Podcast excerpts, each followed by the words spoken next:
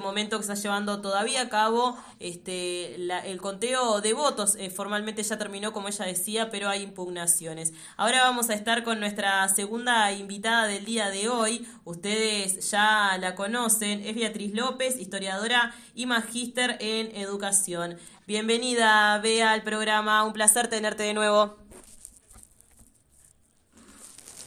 Hola, Vero. Hola a todas y todos. Muchas gracias por la invitación. Perdóname por el oportunidad, hace tiempo no hablo español, pero acá estoy, espero poder compartir un poco de la situación de Brasil.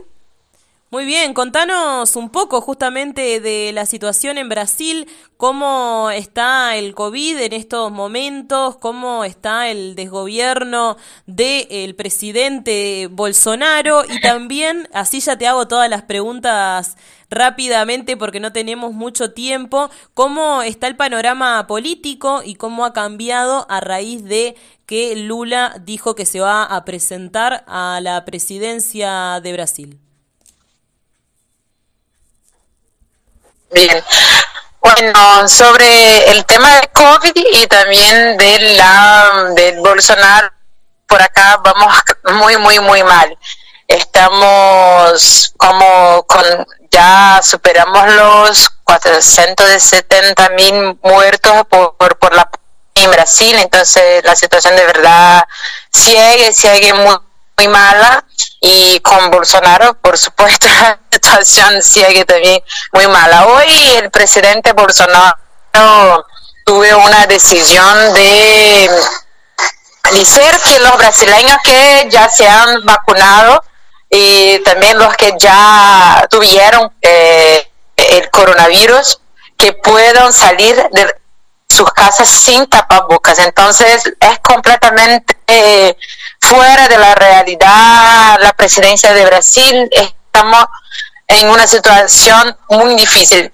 Marchamos en día 29 de mayo mismo diante de la situación de la pandemia, la gente se fue a las calles y ahora volvemos a las calles en el próximo día, desde el 9 de junio, justamente porque acá en Brasil decimos que más peligroso que el, eh, que el virus del COVID es justamente el virus del presidente de la República. Entonces nos vamos de nuevo a las calles. Y sobre la situación de Lula, creo que es una buena noticia. Es primeramente porque, bien, Lula es una figura central para la política progresista de Brasil y creo que el facto nuevo de verdad es un, una fuerza que, que Lula ha que está Lula construyendo para hacer de verdad una frente amplia en acá en Brasil y también en las disputas por el gobierno de los estados, porque nosotros vamos a las elecciones en, el próximo año no solamente para la presidencia de la República, sino también para justamente los gobiernos de los estados, que es, también hay políticas de bolsonaristas que han de ser, que necesariamente necesitan ser eh, eh, derrotadas de alguna manera. Entonces, Lula está haciendo un esfuerzo muy grande, muy, muy importante de hacer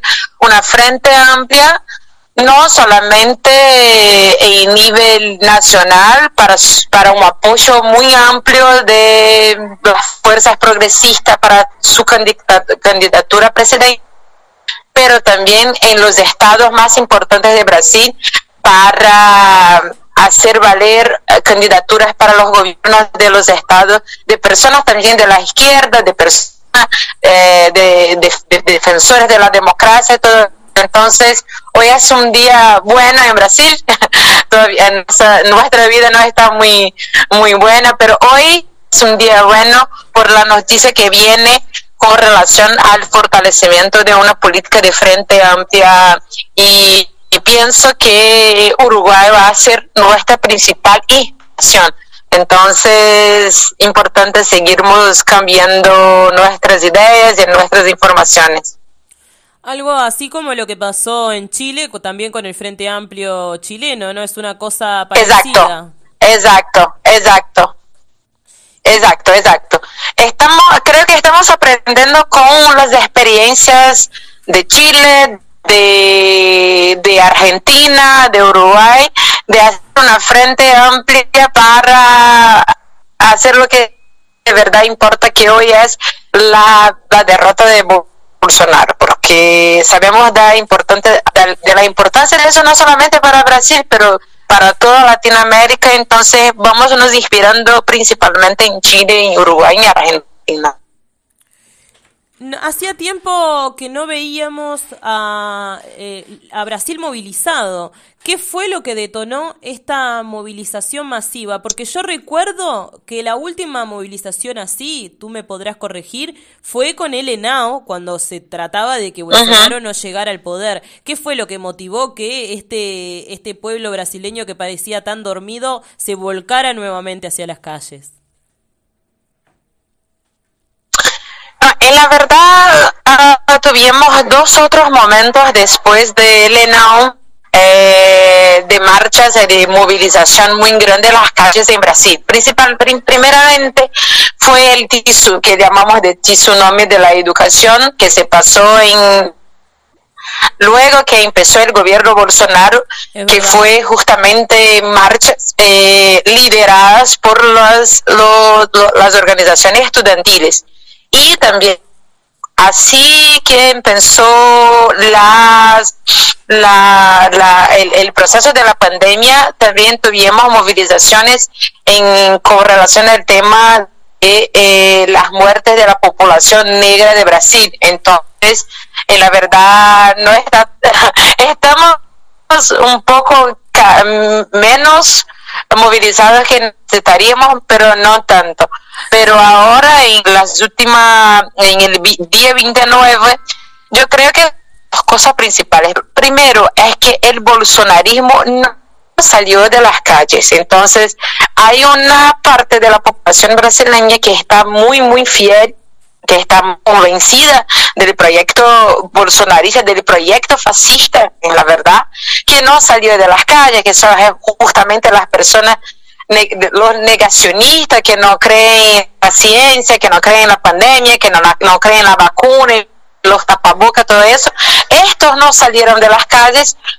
Eh, y también yo creo que el tema de un proceso que ha empezado a en Brasil, que es la CPI de la COVID, de la COVID en el Senado brasileño que es un proceso de investigación del gobierno federal con relación al mal eh, al malo manejo de la pandemia en Brasil. Y este proceso eh, ha tomado proporciones muy grandes de, de, de alguna manera hacer a la gente ver toda falencia, no sé si habla así, pero toda falencia de la política bolsonarista en la conducción de la, de la pandemia. Entonces, nosotros creíamos que serían grandes marchas, pero no creíamos que sería tanto. Entonces, acá en Río, hablo de Río de Janeiro, acá en Río, creo que marchamos como más o menos 40 personas al mismo, al mismo tiempo que marchaba en todas las capitales de Brasil.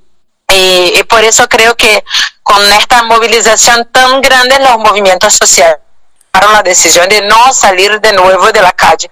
También, a pesar de todo, estamos avanzando en el tema de la vacunación. En el próximo mes empezamos aquí en mi ciudad, por ejemplo, a vacunar la gente con 30 años. Entonces, la vacunación está lenta, pero está desarrollando. Entonces, creo que eso también hace a la gente tener un poco más de fuerza para ir a las calles y también de verdad no sea condiciones de seguir con Bolsonaro. Entonces es la calle o la calle, no hay otra opción sino hacer la lucha necesaria para para que para ganar de este proyecto de, de que, que está que está pasando en Brasil.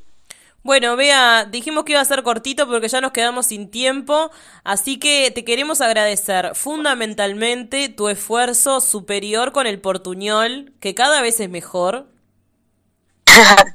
tu español Gracias. practicando, pero cada vez es mejor. Llámame para practicar, por favor, Vero. bueno. Vea, te mandamos un beso grande desde Uruguay y seguimos siempre con mucha atención lo que pasa en nuestro este hermano país de Brasil. Lo que lo que me quedé sin eh, sin preguntarte, pero ta, ya nos quedamos sin tiempo es qué piensan de las declaraciones de Alberto Fernández de que los brasileños vienen de la selva, no sé si te Ah.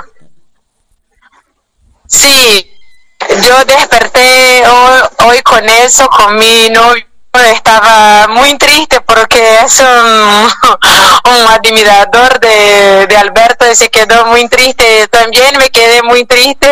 Aún no desarrollamos una opinión más profundizada del tema, pero de verdad qué infelicidad, qué infelicidad de verdad. Eh, pienso que que hacer algo para que Alberto tenga condiciones de hablar algo muy...